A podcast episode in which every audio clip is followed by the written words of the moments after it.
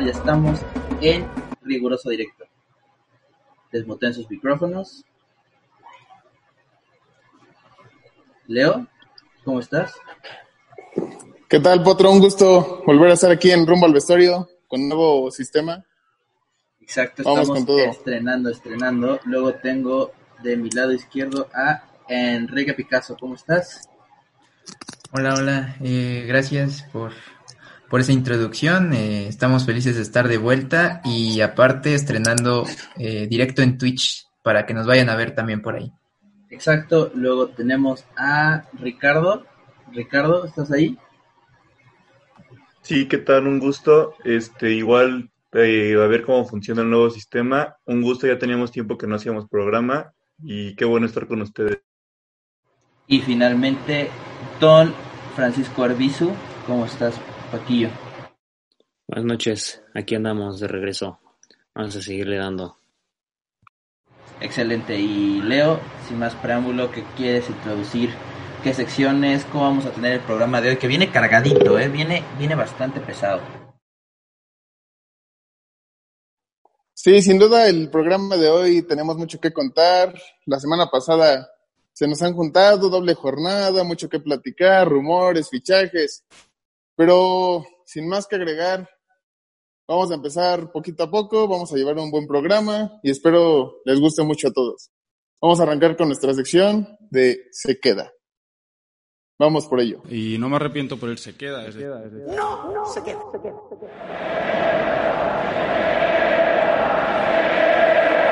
Y hoy en la sección de Se queda tenemos muchas noticias. Han pasado bastantes jugadores de un lado a otro, pero el más importante es que el Barça nos ha vuelto a salir con otra de sus de esas muestras de calidad en la directiva, con un fichaje que realmente deja mucho que desear, un intercambio bastante pobre, un jugador por otro, y estamos hablando de Miralem Pjanic de la Juventus por Artur Melo del Barcelona. Un trueque que sí, no.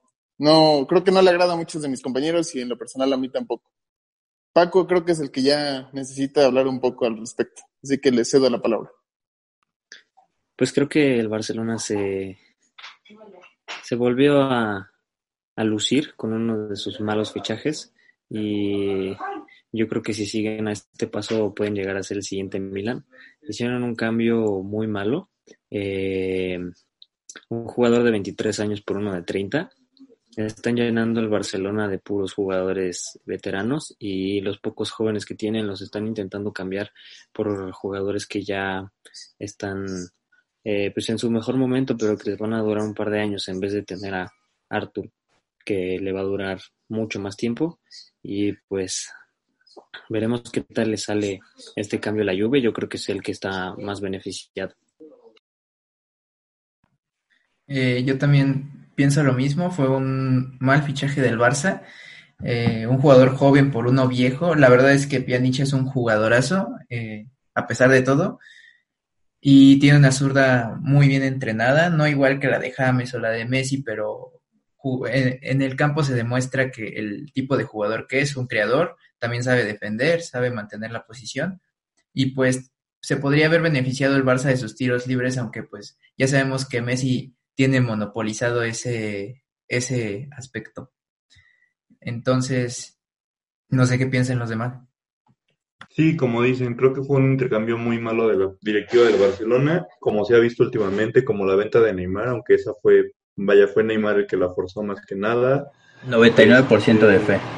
Sí, muchos fichajes que no han funcionado, mucho, muchas cosas que no le han salido bien, una directiva que ha cometido muchos errores. Y si bien creo que a corto plazo la, es un trato que le conviene más al Barça, porque Pjanic es un jugador muy bueno que está en un nivel muy alto todavía, creo que a largo plazo sí es un trato mucho mejor para la Juventus, que se está empezando a armar un equipo bastante bueno. Pero además una apuesta a corto plazo también. En el básquetbol suele hacerse mucho más, más evidente. el Barcelona apuesta a un corto plazo más potente. Un jugador que ya daba números, un jugador que ya estaba, vaya, ya estaba encaminado. Y Pjanic sin duda fue un fichaje que eso, que en el básquetbol buscábamos aquí hacer un five, unos grandes cinco y entonces Pjanic yo creo que es un fichaje para aprovechar los últimos años de Messi al máximo y, intentar ganar los máximos títulos y no apostar ya por un futuro. Entonces creo que, eh, no sé si coinciden conmigo que este fichaje fue apostando a la hora, aprovechar los mejores años de Messi y ya después veremos. Bueno, estoy muy de acuerdo, pero pues podemos ver el gran contraste que hay. Atlético y Madrid fichando jugadores jóvenes, jugadores promesas que a futuro les van a rentar eh, claramente porque son jugadores que ya han demostrado bastante. Y mientras el Barça, pues que tiene un plan de dos años, de tres años en lo que Messi se retira, y de ahí, pues eh, no tienen jugadores que realmente les hayan rendido los, sus promesas, que eran Arthur, De Jong, eh, no están dando el nivel que, que ellos esperaban. También fichajes que pues pasaron sin pena ni gloria, como Jerry Mina, por ejemplo, el central colombiano. Eh, también Grisman, Grisman no está tan joven, pero de todos modos no está dando los resultados y creo que tal vez es un tema que podríamos hablar hoy. Sin duda un tema que podríamos manejar más adelante, la situación actual del Barça y cómo está llevando las cosas. Respecto a lo que comentan del fichaje, creo que estoy de acuerdo con, con Potro, que es una apuesta a corto plazo. Lo malo es que las posibilidades son muy cortas. Creo que no, creo que ninguna de las dos partes se ve muy beneficiada por lo menos en la próxima temporada. Los técnicos no creo que los técnicos actuales no creo que sepan explotar el talento de los jugadores. Mm, Sarri es un técnico que simplemente, sobre todo Sarri no hemos sabido este, manejar la disciplina de los jóvenes. Recordemos la final de hace uno o dos años, cuando dirigía el Chelsea, ese berrinche que armó Kepa, Harry Zabalaga. Pero, sin embargo, a pesar de todo, creo que Arthur es una persona muy disciplinada que... Pero no creo que esté para el sistema de la lluvia actual. ¿Qué dicen ustedes? Pues primero habrá que ver cómo terminan ambas, eh, bueno, ambos jugadores las temporadas. Y yo creo que a Arthur va a ser al que le va a afectar un poco más y por lo mismo le va a afectar más al Barcelona. Eh, el estado anímico en un jugador es muy importante y ahora que están jugando partidos cada tres días necesitan un cambio ahí en la media, en la media, en la media cancha y que Arthur se los había estado dando, entonces yo no creo que eh, un jugador con poco estado anímico pueda, pueda responder. Eh, yo creo que el Barcelona se ha distinguido por hacer malos fichajes pero pues si no fuera por su cantera, yo no sé qué estaríamos hablando del Barcelona ahora mismo, porque realmente han hecho ventas y compras muy, muy extrañas. Pues creo que podemos... Ah, bueno, Ricky, te ibas a decir. Ah, sí, estoy de acuerdo y creo que el futuro a corto, a corto plazo de Barça, no sé, no lo veo en un nivel así que digas, soy el mejor equipo del mundo por una gran diferencia y a largo plazo, cuando se retire Messi, creo que no tienen un plan claro. Creo que su plan, como, como ya han dicho, es sacarle provecho a los últimos años de Messi, ganar trofeos, pero después de eso no tienen un plan a futuro y creo que eso es algo preocupante para el club y que se va a notar, se va a reflejar cuando se retire. Creo que realmente sus únicas dos tiradas para el futuro son Ricky Puig y Ansu Fati y poco más.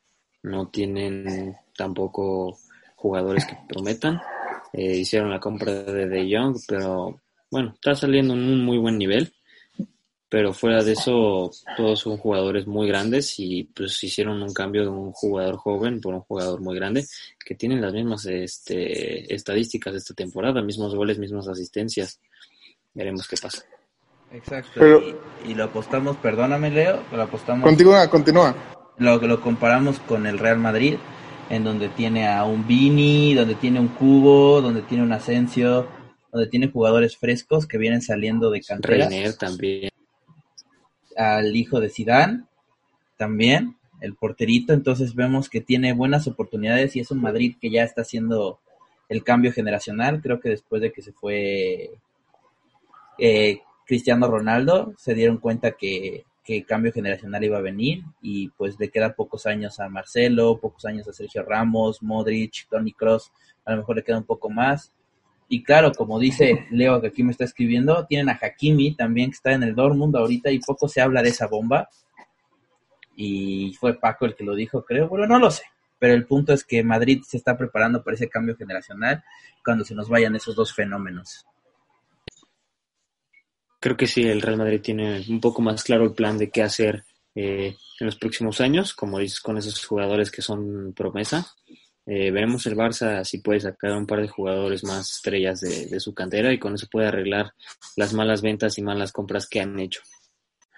Ese tema de que comparen al Barcelona con, porque bueno, se habla mucho de que se puede convertir en el próximo AC Milan, no lo veo tan probable, o sea, sin duda va a bajar mucho de juego y de nivel, pero estamos olvidando la Masía y que el Barça es un equipo con un muy buen poder adquisitivo que simplemente creo que no los va a dejar hundirse tanto.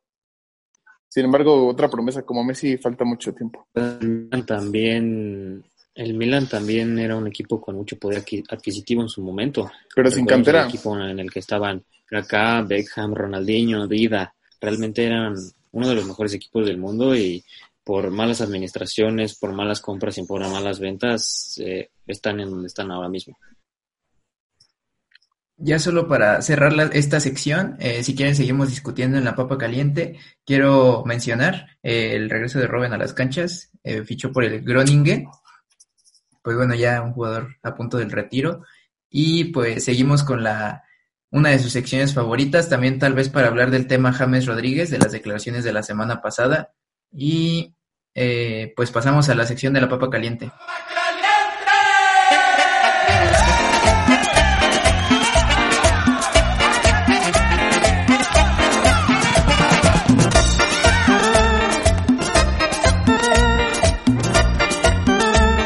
Y hoy en Papa Caliente, la sección favorita de todos nuestros seguidores. Tenemos muchos temas que tocar. creo que lo que mejor podríamos hablar, aunque le duela a algunos en este programa, es que después de 30 años el Liverpool es campeón de Inglaterra. Un gran, un gran equipo. ¿Quisieran empezar con eso, chicos? Yo quiero empezar con decir que poco se habla, o sea, la papa caliente es para tratar temas calientes y yo solo quiero decir que, ¿sabes que está caliente la pierna de Kramaric, papá? Esa está caliente, está hirviendo cuatro goles, Hoffenheim sacando la cresta en Alemania, como siempre. En el último partido de la liga poco le sirve. Pues papá, aseguraron un séptimo lugar, se van a Champions League, como debe ser.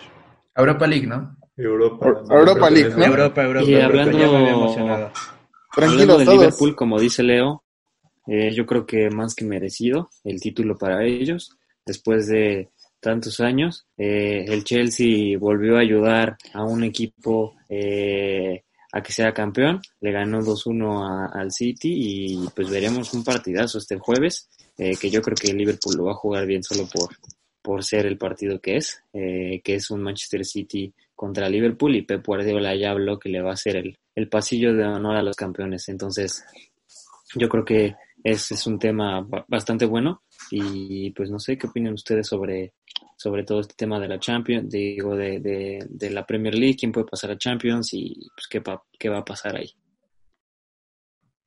Justo como dicen mis compañeros, los los partidos que vienen esta semana están calientitos. Mañana empezamos con el primero, el Atleti Barça. El Barça se está jugando prácticamente la liga en ese partido.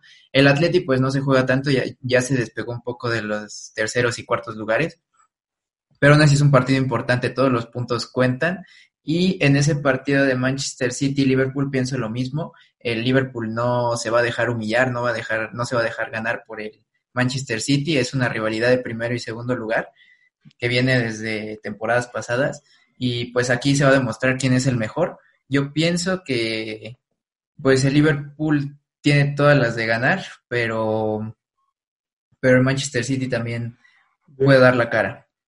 Aunque su se podría decir que su temporada no ha sido muy exitosa, no ha sido la de Pep Guardiola, me recuerda a sus últimos años en el Bayern que pues solo ganaba la liga que prácticamente el Bayern la gana todos los años. Sí, un, hecho muy triste de recordar la etapa de Guardiola en el Bayern. Perdió tres semifinales con los tres equipos españoles. Pero bueno, no quiero hablar de eso por el momento. Sí, sin duda, el partido del Atleti Barça tiene muy elevadas las expectativas. Un Atleti que hace unas semanas hablábamos que estaba en un complicado sexto lugar, que lo dejaba fuera de competencias europeas. Y hoy en día prácticamente asegurado en ese tercer lugar mañana con una oportunidad de, de desquitarse de aquel gol de último minuto de Messi en el en su estadio, ahora en el Camp Nou, contra el mejor local de la liga. ¿Qué dicen? ¿Habrá sorpresa? ¿O el Barça volverá? Yo quería preguntarles lo mismo, ¿quién ven que venga mejor para este partido Barça-Atleti? Solamente quiero mencionar que el Atleti no va a tener a dos jugadores importantes porque en el último partido le sacaron amarilla y pues sabemos que pues con acumulación de tarjetas también te pueden cancelar un partido. Justamente ese partido le tocó a Coque y a Savic, Coque que es el pilar del medio campo y el capitán, lo más importante. Y pues siento que estas dos bajas le van a afectar mucho al Atleti, sobre todo porque no tienen centrales. O sea, el único que está completamente sano es José María Jiménez. Mario Hermoso está lastimado y Savic no va a jugar. Y Felipe apenas acaba de regresar de una lesión de unas dos semanitas. Pues eh, yo sí veo al Atlético que está en un mejor ritmo que el Barcelona, ya que el Barcelona ha empatado dos de sus últimos tres partidos y el, único que ganó fue con gol prácticamente en los últimos minutos de Rakitic. Mm, yo no he visto al Barcelona muy, muy fuerte, están jugando muy flojos en el partido del Sevilla dos llegadas poco más, la más clara fue la de Reguilón en área chica y que le pegó con la pierna mala y por eso no, no perdieron un partido contra el Sevilla. Eh, Joao Félix creo que viene en un, en un, buen, en un buen momento, ha metido varios goles en los últimos partidos. Eh, a lo que dice Quique que no tengan centrales les puede afectar, pero yo creo que Felipe ya está para jugar. Y pues la mentalidad de Simeone siempre ha sido mete un gol y defiende, entonces yo creo que en una eh, en una distracción de la defensa del Barcelona que estos últimos partidos han tenido muchas y más si juega un Titi. Hay un video ahí circulando de un Titi que pierde el, balón en tres cuartos de campo y regresa caminando. Tiene que regresar Arturo Vidal. Entonces yo creo que el Atlético de Madrid tiene muchas oportunidades de ganar. Sí, hablando sobre, sobre estas ligas que son, creo que para mí las dos ligas más importantes del mundo, la Premier League y la española. Como ya dijimos, la Premier League ya está decidida. Después de 30 años ganó el Liverpool, más que merecido, están construyendo un equipo que puede dominar por muchos años. Y bueno, como fan de United, pues nada, mis respetos. Y creo que los el segundo lugar City, si es que no, si es que no les cancelan su participación en Champions, como se está diciendo que va a pasar. Y bueno, vaya, la cuarta posición, creo que el tercer lugar Leicester City y la cuarta posición creo que está interesante entre Chelsea y United, dos equipos que de hecho se van a enfrentar en la semifinal de la FA Cup. Y vaya, creo que me, no me gusta admitirlo, pero creo que Chelsea, Christian Pulisic está jugando muy bien, está metiendo goles, le acaban de ganar al City y creo que se van a llevar esa posición de Champions que queda. Y en el partido de Barça Atlético, un Barça que casi casi está regalando el título, lleva dos empates casi casi en sus últimos tres, cuatro partidos cuando ya tenían la liga y el Madrid lo veo muy fuerte como para perder uno de sus partidos, entonces nada, eso es todo. También el nivel de partidos. Continúa, continúa, continúa. También el nivel de partidos que tiene el Barcelona comparado con los del Madrid van a, van a influir bastante. Por ejemplo, esta jornada que sigue, eh, el Barcelona juega contra el Atlético y el Madrid juega contra el Getafe. Yo creo que también es un, un tema a tomar en cuenta. Ahora sí, Leo, perdón. Claro, sin problema. Este, creo que la liga, bueno, en cuanto a la liga, se va a definir por los partidos de visitante que quedan el Atleti tampoco viene siendo muy, muy, digo el Atleti, una disculpa, el Real no viene siendo un equipo muy fuerte tampoco al de visita. Y el Barça, pues, mucho peor todavía. Entonces, yo creo que eso va a ser lo que define. Yo no creo que la liga ya esté definida, creo que todavía puede. Mañana es un partido que podría ser fundamental en, en lo que queda. Y en cuanto a la Premier, quisiera preguntar dónde queda el Wolverhampton de mi Raúl Jiménez, que está empatado en puntos con el Manchester United. Yo digo que incluso podrían llegar a meterse a, a Champions. Me gustaría mucho en lo personal y creo que hay buenas posibilidades. Sería un logro histórico para el Wolverhampton, claro que sí. Pues sí, tienen eh, por el momento un partido más que, que el Manchester United y tienen pues tres puntos más. Entonces, este, está muy cerca, muy cerca de estar ahí. el siguiente eh, equipo que, que, está ahí es el Chelsea, entonces yo creo que eh, sí están peleando y Raúl Jiménez es parte importantísima de ese equipo, ha metido muchos goles, ya es el mexicano con más goles en una sola temporada en Premier League, entonces yo creo que sí puede llegar a pelear un, un lugar en Champions. En la en esa, en esa liga yo creo que pues a pesar de que ya está todo decidido, pues todavía nos queda mucho por ver en esas, en esos lugares de un poquito más abajo de media tabla. Y pues yo confío en Raúl Jiménez, la verdad. Aunque es probablemente su última temporada, pero eh, creo que es un muy buen delantero, ha mejorado mucho estos años y se ha convertido en una estrella del fútbol europeo. Junto con Adama Traoré. Un buen comentario respecto al Lobo Jiménez. Y ahora, sin más que agregar, con eso cerramos nuestra sección de la papa caliente y pasamos a comerciales. En la sección vamos a pasar para cerrar la sección de Once Ideal. Vamos por ello. Un gusto.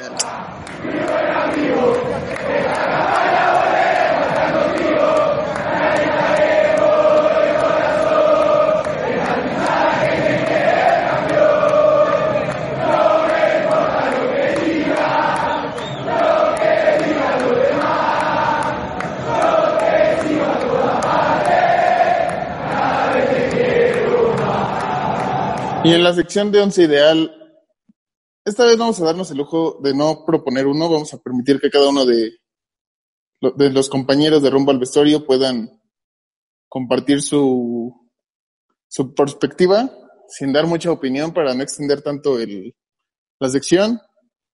Y lo vamos a hacer de los once, el once ideal va a ser de los primeros lugares o ya campeones actuales. Eso, es, eso quiere decir que Real Madrid, el Bayern, Liverpool, la Juve y el PSG porque pues fue campeón. Todavía, el Madrid todavía no es campeón, Leo. Pero es primer lugar. Y ya va a ser campeón, diciendo, ya falta poquito, ya falta poco. Estamos diciendo primeros lugares para evitar confusiones, para que los que le van al Barça de nuestros aficionados no pregunten por qué no está Messi. Entonces, vamos a arrancar con el portero, pues bueno, voy a decir que es Allison. Al menos que alguien esté en lo. También podría Ter Stegen. Ter Stegen. Yo voy a decir Thibaut Courtois. Courtois puede ser. Stegen no está en primer lugar. Ter Stegen Yo está en primer lugar. yo diría que Oblak porque lo quiero mucho, pero pues no se puede, entonces creo que Allison, de los porteros de los equipos que han quedado en primer lugar, creo que sí ha sido el mejor por mucha diferencia. Sí, Porque Courtois empezó a jugar bien recientemente, pero ha tenido una temporada muy inconsistente. Recordemos que al inicio no estaba jugando muy bien. Entonces creo que por eso me voy más por Alisson.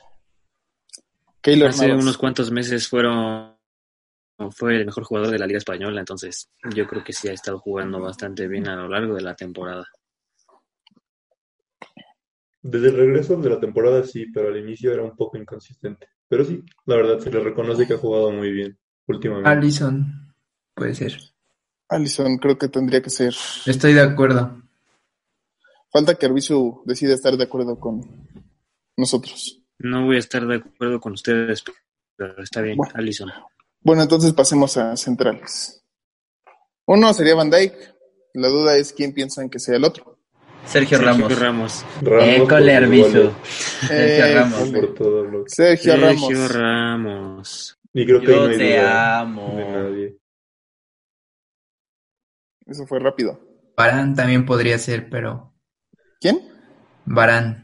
Sergio Vaya Ramos. momento Ramos. muy bien para también los últimos partidos, pero Sergio Ramos tiene un Ese poco gol. más de lo que te ofrece. Sergio Ramos metió un tiro libre en el Sí, partido ya con- hace dos partidos, eso- entonces Golazo. Se lo gana. Ya con eso tiene que estar en el ideal. Laterales. Davis Creo que Trent, y Alexander Arnold. Arnold y Eh, Davis, Andrew, exactamente, Andrew pero- Robertson por izquierda. Andrew Robertson también me agrada. Pero los de laterales Davis, de Liverpool prácticamente. Y Alexander Arnold. Y Los dos. Me duele Solo- dejar en la banca a Alfonso Davis del a mí también. Bayern Munich. A mi Muy niño bueno. Alfonso Davis, lo quiero mucho también. Buenísimo. Pero- Ah, rompió, Buenísimo. rompió el récord Yo diría más. Andrew Robertson y Alexander Arnold. Novato del año en la Bundesliga. Rompió el récord de velocidad en la Bundesliga también desde el 2011. Ahora sí que como dice la expresión, corre como negro, ¿no? Sí, muy bueno. Y sí, yo creo que yo sí lo pondría de izquierda por la temporada que ha tenido. Este, ¿qué siguen opinando? Eh, Leo, medio campo. Vamos a pasar al medio campo. Mm, uy, ahí creo que se pone un poco difícil. Valverde me gustaría, pero creo que no, no, no es para ponerlo entre. Casemiro. También Casemiro, desde de Casemiro la liga, me- Casemiro, está haciendo increíble. Sin duda, futuro capitán del Real Madrid, si sigue al ritmo que va. Saca la cresta cuando necesita, saca los kilos cuando se necesitan. Y ya, pues Depende de poner la- a. De la posición, porque si nos vamos 4-4-2, pondría a Henderson acompañándolo ahí en medio campo. Henderson mejoró muchos niveles esta temporada, creo yo. Mm, Y pues está, es el capitán de Liverpool. Creo que tenemos que ponerlo así como pusimos al capitán del Madrid, Sergio Ramos. Es muy bueno para defender, mantiene sólido ese medio campo y aparte, pues, da muy buenos pases, la verdad. Sabe jugar en Yo la... me iría, yo me iría por un 4-3-3 con Henderson, Casemiro y Paulo Dybala como mis mediocampistas. Paulo Dybala jugando más adelantado y generando jugadas, asistencias, pases. Y detrás de él Henderson y Casemiro. Sería mi mediocampo. Tal vez. Pues pondría a Tony Cross por ahí puede sonar. Tony. Cross. Tony Cross, un jugador que siempre debería estar en los 11 ideales del mundo, de, de donde sea, hasta de América si es posible. Porque Tony Cross es el jugador más infravalorado. Sí, sí lo es. Solamente por su ritmo, porque realmente es un jugador que no corre tanto. Pero es que no Pero necesitas de correr, eso, no necesitas correr cuando el balón guante va donde ahí, quiera. da pases, es, es muy bueno. Eh, Es un motor. yo sí pondría... uno- Tranquilos. Eh, Arvizo tiene problemas técnicos. Le iba a preguntar a que qué carta, qué carta le pondrías a, a Tony Cross. Este, Paco. La de motor, el ¿no? 21 yo le pondría, Motor. yo le pondría O, sombra, ca- o catalizador. catalizador mejor, aunque ya tiene mucho pase, pero sí. Le pondría épico y un todólogo en el campo. Pero continuemos con el 11 ideal. Sí, sigamos, sigamos. Sigamos, sigamos. Poner a Thiago Alcántara en la banca. Siempre me ha gustado mucho Sí, claro. jugador. O Goretzka, A Goretzka, Goretzka. No entraría en el 11, pero sí sería un buen cambio si vamos a hacer banca. Tomás Müller, puede ser. Tomás. Müller, líder, Por- rompió el podría récord de Dybala, asistencias. Dybala, Müller también. Pero bueno, pasaremos a la delantera, porque prometimos no perder mucho tiempo. Yo lo tengo claro. Benzema. El bicho, el Benzema, bicho, Estás ebrio. Lewandowski, ¿qué pasó, amigo? Lewandowski. Lewandowski, Es que 33 aquí entramos- goles. aquí entramos en problemas Sí, sí, sí. con los delanteros, porque está Mbappé, está Está Cristiano, Jiménez. está Lewandowski, está Benzema. Jiménez. Pero Jiménez. Lewandowski Jiménez. rompe, rompe récords, Lewandowski. Pero Jiménez, ¿por qué? Si estamos hablando de líderes. Ahí te va, ahí te va. Esperen, Si déjenme- ponemos, voy- si ponemos un una- 4-4-2, ahí podríamos poner dos delanteros y ponemos a Neymar de un lado, a un extremo derecho de Liverpool del otro lado y ya. Porque Neymar siempre. Neymar, siempre ¿por genera. qué? Neymar, ¿por qué? Si tienes, si tienes, si tienes, si tienes a Hazard, tienes a Gareth Bale. No, Hazard Hazard no. No está haciendo nada. Ellos. Gareth Bale, Hazard no. si lo pones a jugar golf, igual y sí. Bueno, tienes a Hanabri, por ejemplo, también. Yo quisiera dar un argumento rápido, no me tardo más de 20 segundos.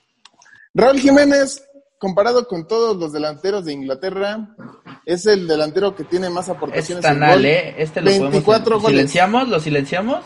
Ya estás diciendo Sí, pura adelante, tontería, ¿Por ¿eh? qué? ¿Por qué? Adelante. Bueno, y ahora, delanteros. De ¿Quién delantero, tiene? Gente ¿quién va a acompañar a Benzema? Benzema. ¿Quién va a acompañar a Benzema? Lewandowski. Mm, Lewandowski, Lewandowski. ¿Cómo no pueden jugar juntos a menos de que juegues 4-4-2? Entonces saquen a Benzema.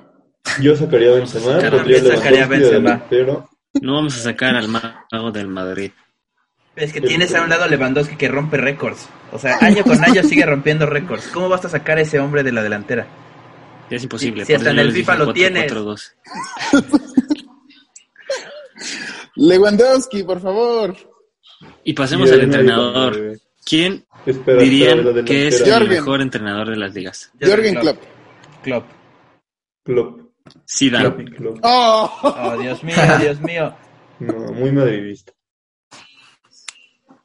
Ya motéalo, Potro, por mucho favor.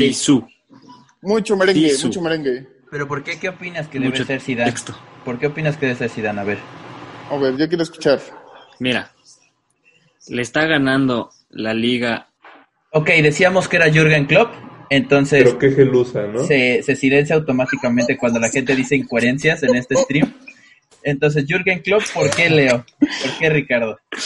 ¿Por qué Picasso? Porque fácilmente porque llevó a Liverpool a su primer título en 30 años, rompió récords de puntos y ningún equipo se le acercó ni siquiera.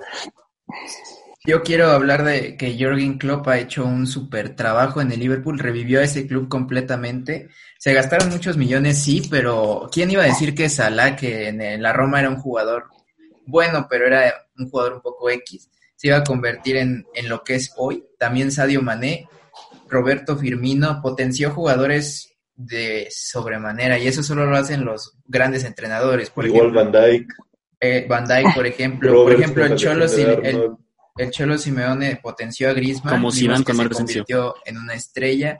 Asensio se ha pasado lastimado la mitad del tiempo que ha estado en el Madrid. Y O sea, pero no empecemos a faltar. al pero sigue ¿eh? siendo Si no, también te vas a llevar un silencio tú también, ¿eh? Aquí en la mesa. Sí.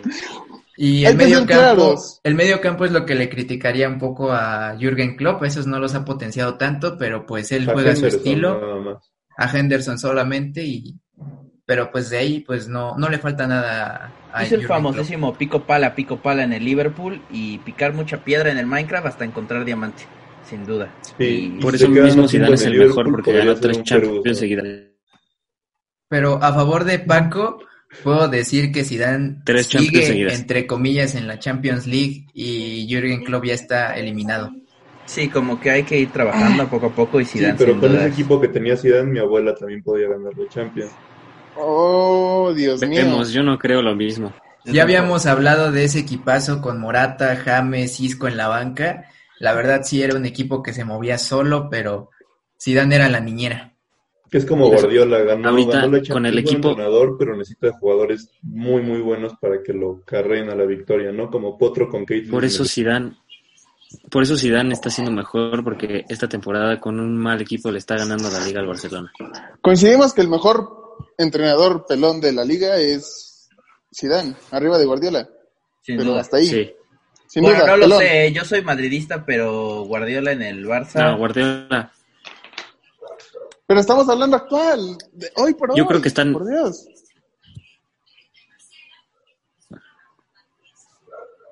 hoy por hoy Zidane es el mejor entrenador de la liga. No hay más. De la liga, de la liga española. Pero porque- El mejor entrenador con- del mundo es el entrenador de la selección española. De la selección. Eric Castillo. No, ya, digamos, el Tata Ya. Martino es el mejor entrenador Ya, bueno, vamos finalizando, ya estamos empezando aquí a divagar, ya la gente se está poniendo Sí, un poquito ya, ya. mal. El mejor entrenador calvo es Johnny. Este, entonces, ¿quieren finalizar? Listo. por favor. Gracias. Entonces, vamos a finalizar. Eh, ¿Quieres finalizar, Enrique? ¿Algo más, Picasso? ¿Qué decir? Javier Aguirre va a descender. Ya nos vamos. Estoy de acuerdo. Javier Aguirre, a pesar de ser un gran entrenador, va a descender. No hay mucha oportunidad y el Celta de Vigo está jugando unos partidazos. El que no lo haya visto, vaya a ver el gol de Iago Aspas al Barça, por favor, y el pase milimétrico que pone en el primer gol. Prácticamente él se llevó el equipo al hombro como lo hace Messi y empató a un Barça. Yo soy del Leganés, ¿eh? Yo soy del Leganés, que le pidieron apoyo a Ibai Llanos, entonces, grande ya. Ya con eso se merece la permanencia. Le quitaron a Brad White eh, a mitad de temporada, no es justo. Bueno, a Aguirre ver. así no puede hacer las cosas. Leo, vamos finalizando, hablamos esto si quieres en el post-podcast. Vamos a terminar la grabación. perfecto. ¿Algo más Claro. que quieras comentar para despedir la grabación? Que quiero mucho a todos nuestros aficionados. Quiero mucho a mis compañeros. A ti también, Ricardo. Les mando un saludo, un, un abrazo y que se cuiden mucho en este gran puente del natalicio de Benito Juárez. Disfrútenlo mucho. Y Paco Arbizu, ¿quieres algo que decir? Zidane es el mejor entrenador y nadie me va a cambiar de esa posición. Despedidas, despedidas, por por favor. Despedida. Ey, ¿Está Ricardo algo que decir? Pues nada, les iba a decir que si comentábamos comentarios de Instagram, no sé si haya. Sí, vamos a hacerlo en el, en el podcast, pero estamos terminando la grabación. Ah, vale, pues nada, los quiero mucho. Este, me tuve que ir un rato de la grabación porque se metió una avispa muy fea en mi cuarto, pero que bueno, a los que nos hayan escuchado, ya teníamos unas semanas sin hacer programa, ojalá les haya gustado y ya. Exacto, y bueno, yo soy Andrés E1 Potrillo y... Y Picasso, y Picasso. Ah, Picasso ya se había despedido, fue el primero. Creo Solo habló no. de Aguirre. Solo habló de Aguirre. Solo hablé de Eso no fue una despedida. Ah, bueno, Eso no fue una despídete, despedida. A nuestro público, buenas noches. Gracias por acompañarnos como siempre. Se los agradecemos por estar ahí y adiós. Bonita noche.